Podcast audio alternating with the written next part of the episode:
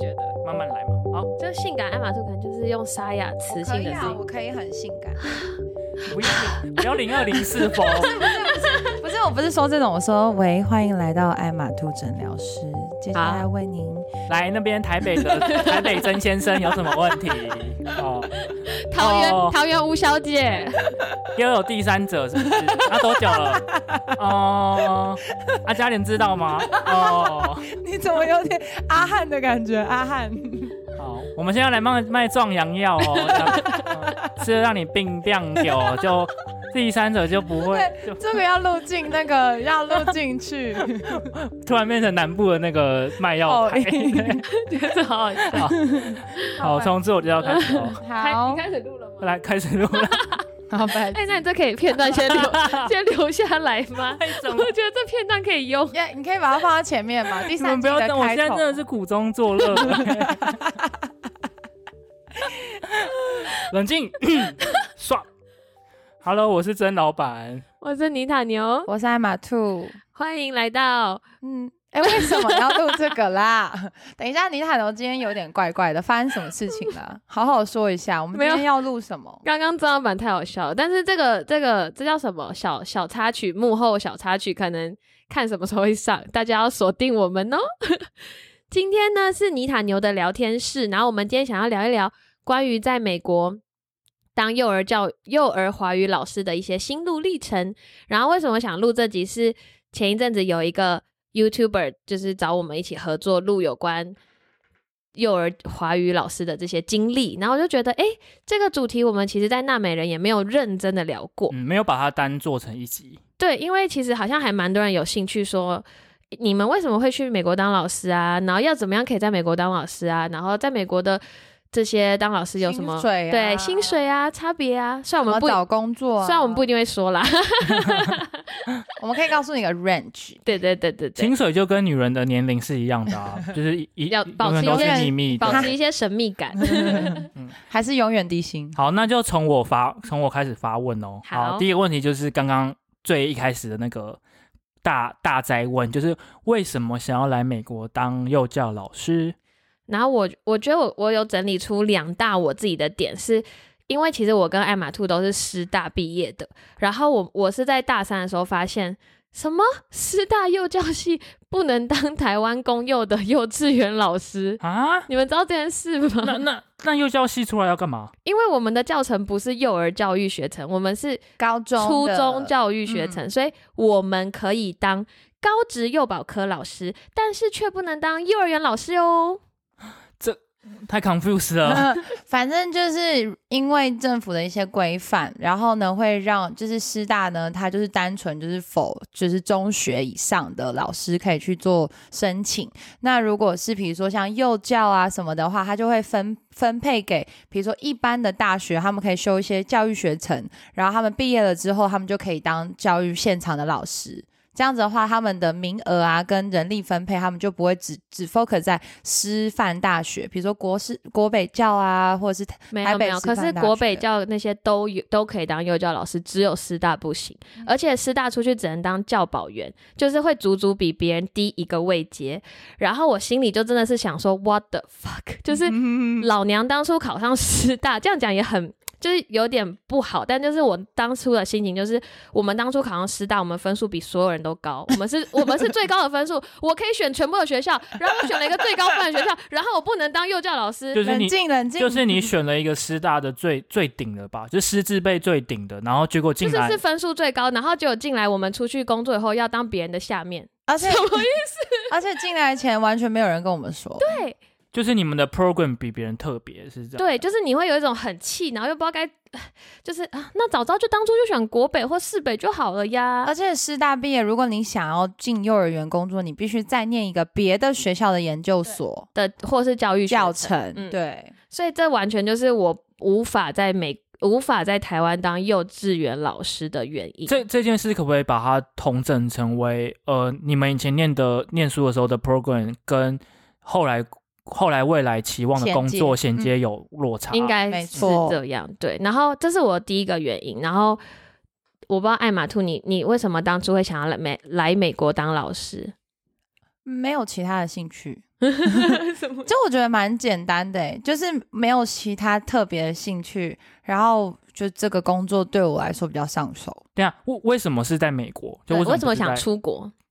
因为就是就是如果说只在台湾的话，第一个是薪资有局限，嗯，然后第二个是发展上面也是有天花板。就因为我比较特别，我是我是师大幼教进特教的机构去上班，然后然后在台湾的就是特教啊，或者是不管是国呃就是体制内或体制外的现场，他们都会有一定的限制。然后我就想，而且还有就是我的心理上面的因素，就是我对于特教的使命感太重，所以导致我又想要回去，就是跟特跟一般的幼教的小朋友和就是互动，所以我就想要回到幼教现场，所以我就回到来美国的时候，就真的没有什么其他兴趣，我也不想跳槽，我也不想换别的工作，我就继续延续我原本的呃这个课的这个系，然后继续念同样的内内容这样子。嗯。嗯嗯，然后我个人有一个比较 personal 的因素，然后就是因为那时候分手，我真的很想要换个环境，就是我不想待在台湾。然后那时候我就有申请海外实习，然后就是你去海外实习，你就出国看看，以后就觉得，哎，在国外的环境，整个幼儿教育圈的环境比台湾好，然后你就会觉得，哎。那是不是可以出国当幼教老师？这样子整个就像刚刚艾玛兔说，可能薪资啊待遇都会比在台湾更优渥一点，所以就来了。嗯嗯嗯，了解。好，那下一个问题就是，那你们来美国真的当上幼幼教老师之后，呃，你们你有没有你们有没有发现，就是美国的呃学校编制跟台湾有什么不一样？比如说像师生比啊，或者是年龄啊，或者是种族啊，一些跟台湾比较不一样的情况。嗯嗯我觉得在美国的学校就是他们师生比很，这到底是要叫高还是低？就是以前在台湾是幼儿园小班到大班都是一比十五，就是两个老师要带三十个人，但是在美国就是。他的比一比三岁好像是一比十吧，然后我们大部分像我现在的工作是一比六，哦那超级低耶、对，就是比十五个人少了很多很多个人。但是虽然这个也是有点看学校，但是我们两个目前待过的学校应该都算是比台湾的师生比低很多。嗯嗯，就是每个学生能够受到照顾的时数跟 qua- quality 可能会比较高，这样。对。呃，然后还有你说种族方面的话，就是其实如果你是在华语的教学现场，它也有分，就是公立跟私立。那在私立的话，就是其实我遇到的比较多是 mixed family，就是比如说是呃有华人家庭，然后可能爸爸或妈妈，或者是呃不管是哪一方，他们有一个有一个人，他可能是会讲中文，或者是他是呃会讲中文的二三代，然后去他们想要延续小朋友能够继续学习中文能力这样子。然后嗯，然后工作时间的话，通常就是八小时，然后有时候中午休息的时间有配或者是 on 配的都有。然后但是通常到点了，你就是可以走，可以直接离开。但我知道有些台湾的教育现场是你要留下来帮忙做教室布置，或者是要继续帮忙去做。整理啊，或者是要去帮忙，比如说恳亲会要去做东西，可是其实我们都可以申请，就是说上班的某一个时间点，然后你要去做这些准备，这样子。嗯，我觉得其实在，在美国的上班时间是跟台湾很像的，因为应该其他工作也是，就是八小时，然后有时候不含中午的半小时，所以像我有去公立跟私立，大部分都是八个半小时，然后半小时你可以去吃饭，嗯然后。但是我觉得必须说，不是说不是在美国就会比较好，就是我在我们在美国也有去过很烂的私立跟很好的私立，嗯，就是我觉得私立在台湾也是又超烂，因为我听过一些学弟妹说，在台湾的私立幼儿园给他们二十六 K 耶，哦，然后最低这样。对啊，然后就觉得天啊，就是你是本科，就是你是这个专业出来的人，可是他们给你的薪水真的是非常的低，但也有很好的私立，什么哦，有一些双语的或什么，然后有可能到四四十 K，就是嗯那个差别很大。然后在美国其实也是，因为我的第一份工作我是做了十个小时，嗯，然后扣掉半小时休息，所以一天也是工作九点五个小时。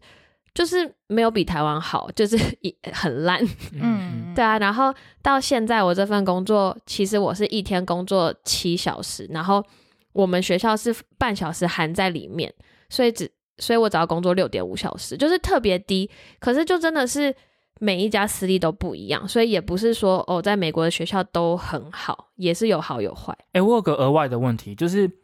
我我怎么记得听妮妮塔牛曾经有说过，你们的备课时间是算在里面的。嗯这个这个制度跟台湾一样吗？还是说台湾的老师他们备课是不算，就是他们八小时都在专心的带学生，然后他他们要用自己的时间去备课，是这样吗？我觉得，我觉得，因为我之前讲那个备课时间是比较偏国小体制，然后我知道国小体制的话，就是如果你是科任或者什么，你会有一些时间是可以备课的。所以台湾的国小老师应该也是有时间备课，嗯，但如果你是幼儿园老师的话，像艾玛兔现在的工作跟我现在工作，学校都会特别的去协调说，比如说你要写什么小朋友的成长历程，他就会给你一两个小时，然后找人去 cover 你的位置，就是会让你有时间去写。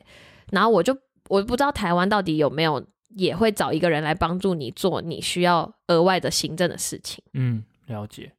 好，然后下一个问题我想问就是，呃，你你们自己走的学程是什么样的学程？因为其实我一直有听到你们以前曾经有提过，比如说沉浸式，然后比如说蒙特梭利，然后比如说就是这是我两个，我现在我马上两个想到最最大众。我觉得我想知道你们以你们的经验，你们是你们是带过怎样，然后跟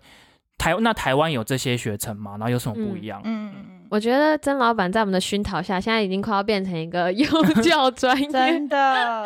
很专业。就是我我自己待很多沉浸式的华语教学，因为我们其实都算在中文学校嘛，就是有很多都是沉浸式。什么是沉浸式？沉浸式就是基本上你就有点像沉浸这两个字的意思，就是你要泡在那个里面，所以你的墙壁上是中文字，你听到全部都是中文，你。你跟别人说话也是中文，就是所有东西它不是双语，它不会，比如说我讲一个中文用英文去解释，解释，它就是用中文解释中文这样。嗯，然后所以说什么老师我要上厕所，也不不会突然转变成英文、就是小孩小啊小孩可以，但是老师就要尽可能全部都说中文。中文这个语言，就是看你 target 的语言。如果如果沉浸式放在台湾，沉浸式英语教学，那就变成全部都是英文。英文，嗯、对然后我自己还有待过瑞吉欧，就是瑞吉欧是幼儿教育的三大三大教育理念的其中一个，然后爱马兔是另外一个。对，啊，我我待过三个嘛，一个第一个就是跟尼塔牛一样，都是就是沉浸式的话语教学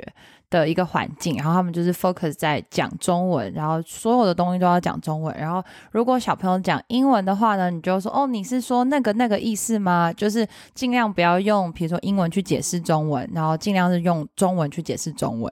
然后第二个的话，我是去过蒙特梭利的，是英文学校。然后那边的话，就是蒙特梭利的话，就是所有的东西，所有的呃物品，它都是一个 lesson，它都是一个课。所以比如说，假设哦，我拿我好想要玩这个水壶，然后小老师就会很就是会有一个那种一种气场，就是好，你想学这个吗？那请跟我来。然后老师就会去倒水，然后去解释这个水壶的用法，然后要一个一步一步教，然后然后就说哦换你喽，然后小朋友就会很认真的去跟老师再重新走一次这个流程，然后等到小朋友学会这个倒水了，他可能下一个阶段他可能就是哦要倒茶，或者是要倒不一样的器皿，所以就是把握每一个教育的对对然后每每一种教育的都要有一个都要走那个 SOP。对，然后所以你的记录就会是说，好，他这个东西 master 了嘛？如果他 master 的话，他代表可以进到下一个 level。所以每个老师都很清楚知道小朋友的历程。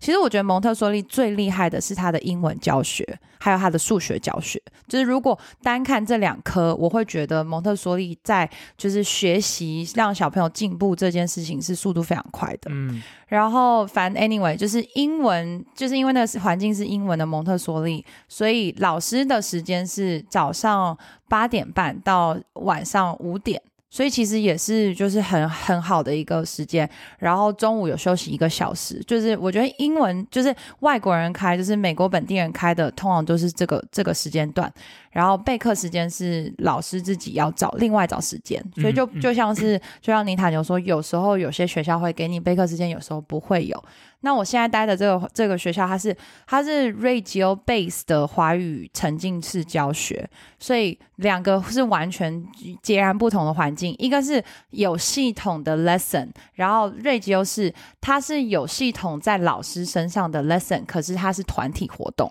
就是比如说哦，你喜欢三角形吗？你对小朋友对形状很有兴趣。好，那我们来研究一下，你觉得三角形的两条线可以成为三角形，还是三条线可以成为三角形？然后小朋友就会有这个研究，我们就要去去想很多很多的活动是关于三角形的活动。嗯，然后小等到小朋友对于这个领域的研究不感兴趣了，就可以换。然后是，所以是按照小朋友的兴趣去做发展。就是瑞吉欧是方案，就是 project base，就是做一个 project，跟大家就是其他工作一样，这个 project 的感觉，就是从他们开始有这个发想是从他们自己开始，然后中间就会做很多研究，做很多做很多过，就是那过程就是可能尝试很多不同的方法，然后最后找出一个结果，嗯所以它是一个 project 的过程。可是蒙特梭利是一个学习每一项不同工作的技能，感觉有可能有一点不一样。哎，那你你刚刚说三大理念，所以是瑞吉欧，然后蒙特梭利，那还有一个是华德福，华德福。哦。嗯，那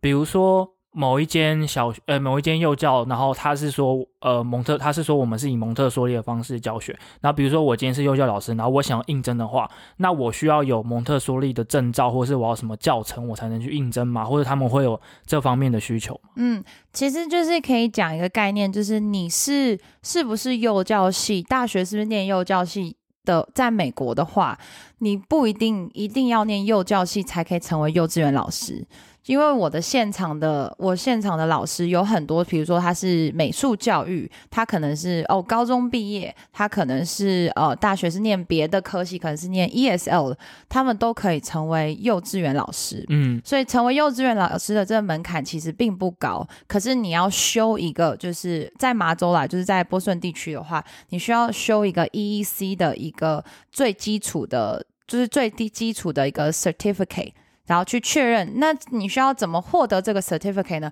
是你要修一堂课，叫做 Children Development，就是幼儿成长。我不知道有没有什么中文名称，幼儿成长幼学。有那个儿童发展，对儿童发展，你只要修那一堂课，然后你只要实习时数六个月。那如果你是本科系的话是三个月，你就可以获得这个 certificate，就是成为一个 teacher license qualified 的老师，你就可以去幼稚园工作。所以你不一定要是幼教 base。嗯那如果你想成为蒙特梭利老师的话，你就可以 skip 前面的步骤，你只要暑假两个月去呃付这个学费四千块，非常高的这个数字绝对不会错。哦，就是蒙特梭利的对，这个不会，这个蒙蒙蒙特梭利的老师的教育的学程他的这个教育学程里面就包含了这个 children development 的课程。哦，所以你修完了之后，你只要把这个嗯，就是蒙特梭利的 license 去 qualify 之后，你就可以得到 teacher license，再拿六六个月的实习证明。那如果你是本科系，只要三个月，这样你就可以获得在这边工作的的方式。那当然，其实不错哎，除了贵之外，就是蒙蒙拿港 C 口，对一次 但是拿两个，但是不得不说，蒙特梭利在休息的这个修这个过程是非常就是难的。当然，depends on 每个 program 的不同，因为你要写 lesson plan，你要去考试。那如果你考试不过的话，你可能就没有办法获得这个证书，你就没有办法去工作。嗯，对听起来是蛮蛮有组织跟规划的、嗯蒙特梭利的对，蒙特梭利的 certificate 是真的很有组织，但是我想要嗯说一个反向的吗？不是反向，但我很怕我这样讲又会会就是有点 就是伤害到一些人。关系你你委婉一点，但是我 想说的是，有一些比较呃高级的学校，这样这样讲好像不太对。反正就是有一些学校，他们不一定会接受非本科系的学生，就是很多学校他们都老师都是 master，就是我看过那些学校，他们真的很多都是 early childhood 本科系，然后都读到 master，然后整间学校都是。所以我觉得应该是要看学校，就是有些学校他们就想要从本科然后到你硕班，或是你还有蒙特梭利的证，那当然更好。但是如果是半路出家的也有，也有很多，但是就是看那些学校能哪一些学校能接受。其实我觉得这个是没有绝对的好或坏，对对对对对，你知道像像以我 CES 的立场来说，就是就是比如说像 Bloomberg，他们以前有开一个 program 是他他们的那个软体发展的部门，他说他开一个部门说我们不要找 CS 的，我们要找各领域的人来，但是你要做 CS 的工作，他就是希望一些非 CS 的人来，然后一起脑力激荡，因为搞不好你非会 CS 的人来新的，东西。对，搞不好创新更更快。对啊，所以我觉得可能最好的是可能兼都要吧，就是都有不同的想对，可能有一部分是真的幼教呃走幼教学程，然后有一部分可能是真的是从别的外来，从别的搞不好这样会更更好，嗯。所以也说不定，就是没只是一个例子这样。这样是我跟我们班的，就是老师，他是美术教育，他虽然是教育，但他没有幼教的背景，但是因为他有美术的 base，所以他可以给的一些启发的创意，其实是很很大的。然后通常如果是整间学校是教育 master 的话，通常其实你看学费，或者是你看整个呃他们学校环境的体制，他们就会是你就会很清楚知道他们羊毛出在羊身上。你要一个好 qualify 的环境或者是教的师资，那势必他你就必须要提供这个相对应的薪水。然后我还想补充，刚刚我跟艾玛兔讲的可能偏私立，因为如果你你要进公立的话，在麻州超级严格，在麻州你要你要有公立的证的话，你必须要大学读本科。像我是 master 在幼幼儿教育，我是不能拿到那个证，我还需要额外再去修他们大学，他还不是不是只有 child development 这一门课，你还要修很多堂课去证明，就是他不认他不他不认证你在台湾的大学学历，就算我大学学历也是幼儿教育，他不认证。哇，所以他等于他门槛，他他那个门很窄、欸，麻州公立校的门槛很高，所以、嗯所以如果就是一条路，就是你可以先从私立开始，然后看你有没有很有兴趣，然后再去拿到公慢慢公立的教师证了解。我想，因为我们刚刚有讨论到说，比如说像沉浸式教育这种东西，然后就我们可以延伸到关于关于双语教育的部分。那你们认为，呃，以你们的经验，比如说先从你们美在美国的教学开始讲哈，你们认为双语教育的有什么优点跟缺点，或者是困难的地方？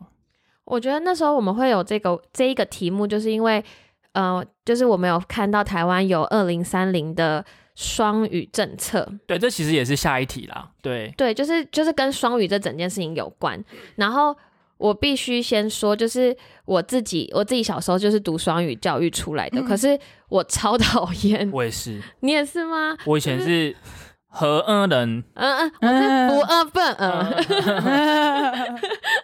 就是我超我那个时候真的超讨厌去去上英文的。我也是，就是我不知道，我觉得。对我来说，我在台湾的这个双语教育的印象非常的不好，因为小时候就是才三岁，根本就连自己想要表达什么中文，我的母语都表达不清楚，然后老师就会说 “No Chinese”，然后我想说 “What？” 我我呃，I I don't know how to say anything，就是我我就讲不出来啊哑。口无言。然后，然后我还记得，我都会拉我的那个同学 去厕所偷讲中文，说嗯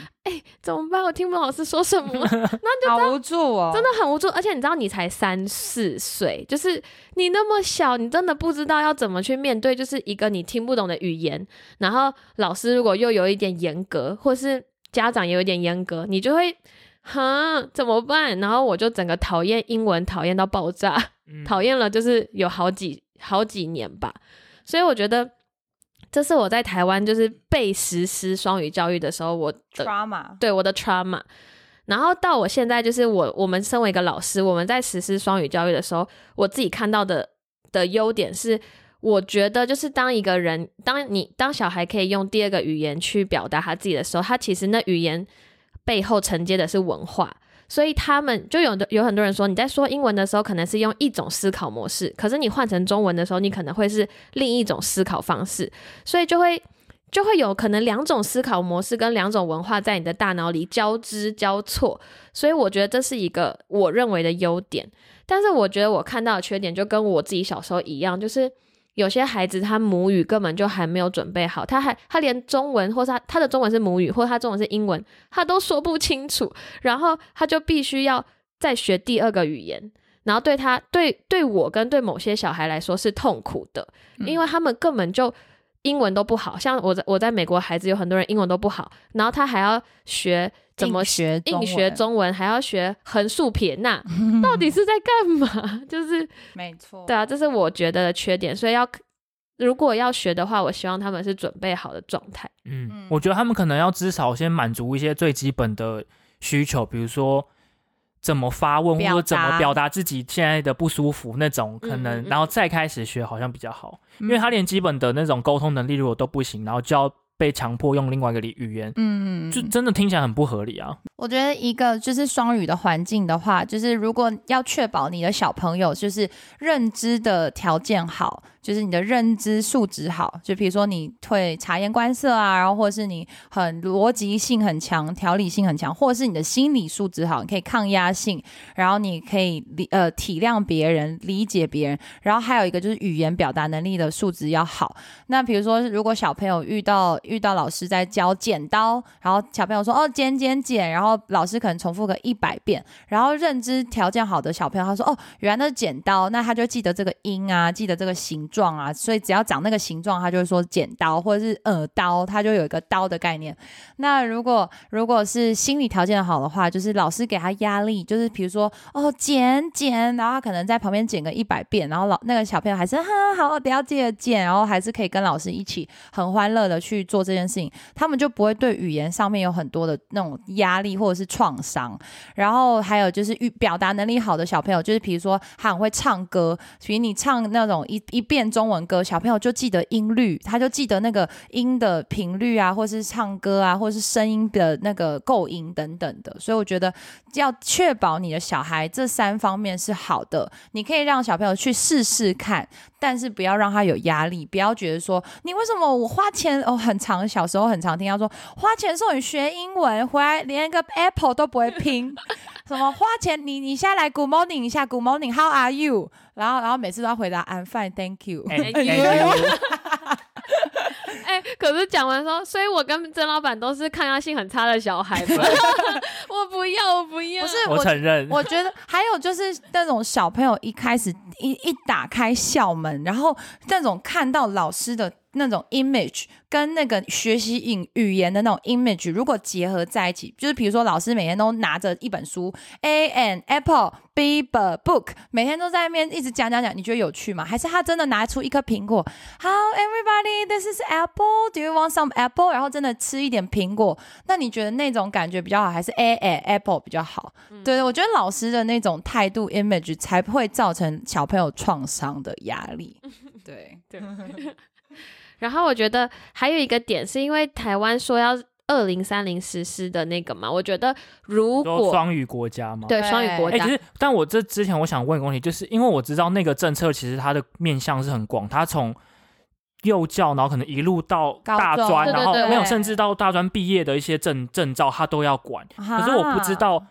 他针对幼教他想要的理念是什么、哎，我们其实也没有真的很认真的去看，因为说实话，我们跟台湾的教育有脱节一些，就是可以请如果听众有人很了解的话，可以跟我们讲。但是我想要分享的是，我觉得他们从因为我有看，我还是有稍微看一点，他们是有从幼儿园就有开始在布局的。然后我觉得，如果真的要从因为双语跟学习第二外语真的是两回事哦。就是如果你是母语中文，然后你去学英文，那是英文是你的第二外语。可是如果今天你要叫人家是双语，那代表你的第你的中文、英文要一样好。你你们懂我意思吗？就是、就是，如果你真的是双语，你是从小就是在双语环境有英文有中文的环境下长大，所以其实你两个语言是都是你的母语，这叫双语。简单说就是可能爸爸讲中文，妈妈讲英文，对那种才能真的算双语。双没错，然后而且我觉得还有一个点是，如果真的要让孩子学习像双语的环境，或是学习英第二外语的话，真的是比较小的时候学是比较像习得，就像像刚刚他们讲，如果爸妈一个讲英文，一个讲中文，他从小是很自然的，就是小孩真的很聪明，他会很自然的反应说，哦，跟爸爸讲中文，哦，跟妈妈讲英文，然后他会针对不同角色说不同语言。可是如果你是比如说五岁以后开始学英文，开始学中文，那那种就是一种学，你就是真的要就是用用科的，然后一就是把它学习进去，就是那个感填鸭觉是式的感觉比较不一样。嗯而且就是有些发音，如果在你的母语的系统里是没有的话，你超过五岁要学很困难。对就连我们现在讲都会就是口为什么口之所以有口音，就是因为那种有一些发音不是你母语系统有的发音，所以你发起来就很怪。嗯，但是小朋友五岁前，他们就可以弥补这这个落差。对，对，所以这就是我们觉得的。然后好，那请问在座两位在美国当幼教老师的主持人，有呃想要给那些未来想要到美国当幼教老师的人有什么建议吗？我觉得就是如果真的想要出国工作或是出国学习的话，可以就是尝试，然后，但是我觉得一开始可以先从短期的尝试，就比如说交换学生啊，打工旅游，对啊，或是海外实习啊，就是先从短短的一两个月去尝试，因为我跟艾玛兔都有这个经验，就是我们都有短暂的尝试以后，觉得说，哎，我蛮喜欢在国外的这种感觉，然后才长时间待在国外工作或生活看看。所以我觉得一开始可以先从短短的开始。我觉得妮塔牛可以下一集或者是之后的集数，它可以就是分析，比如说有哪几个短期的工作是适合来体验美国生活。因为像我就想到 A P U 是 A P U 吗？还是 Au pair Au pair？然后它其实也是一个 program，然后它是可以让你来体验在这里生活带小孩的感觉，所以它可以再整理一集。那我自己的个人建议就是。通常你如果要来当纯教幼稚园老师，然后是华语幼稚园老师，其实讲实话会有一点点局限。如果你自己本身，比如说你对于写程式，你对于呃艺术美感，你对于呃 STEAM，或者是你对于有其他的专长，或是特教老师，其实我觉得你可以去 plus 一些东西，就是就是你可以带你自己原本的东西，然后再加一点，就是比如说幼教专业或者是华语教学，因为你这样的路就会变比较广。因为华语教学不只局限在幼教，它比如说中学、高中、大学，它都有华语的 program。那如果你比如说像科技的教学，这个东西就是新兴产业。那如果你本身会 coding，那其实现在有一个东西是幼儿的科技，比如说 STEAM，他们有一个 program，它是专门教小朋友怎么去写 coding 啊，或是当然不会是真的是哦，直接拿电脑开始 code，它是一些比如说方位啊、方向啊、逻辑呀那些概念。而且他们有些 coding 是比较偏图形像。化的对对对，就是你你的选择就不会这么的局限跟 limit，我觉得，嗯，但我觉得如果你要针对来美国当老师这件事情，真的还是可能要有嗯身份，就是 visa，因为因为像我们都是来这边。读书有学历以后，你的身份会比较容易再申请工作签啊，或者实习工作签，然后这些衔接比较顺利。对，这些我们其实，在前很多很多集都一直在讲，因为我们三个都有被身份的这件事情所困扰。没错。所以，如果真的想要来美国工作，其实身份这件事情很重要。最好来念个书，嗯，然后或者是最近我们有看到很多教育部的计划，他会跟一些海外的国家。的学校合作，然后你可以透过台湾把你送出来，可能在美国就要拿 J one，然后你就会拿到这边公司给你的钱，然后教育部还会补助一些钱跟机票，其实也是一个很棒的机会。嗯嗯嗯。那我们这第三季的第一集的妮塔妮塔牛聊天室就到这边，然后之后我们也会陆续推出相关的内容，然后呃，观众如果有。疑问，或者是对幼教或者是教育各方面都有更有兴趣的话，也可以私信我们的 IG 对，然后我们有可能会因我们我们会再找一些呃大家想听的主题，然后我们会在下一集的妮塔牛聊天室再继续跟大家聊聊美国，聊聊对，聊聊教育，嗯，聊聊海外工作，那就先这样喽，拜拜。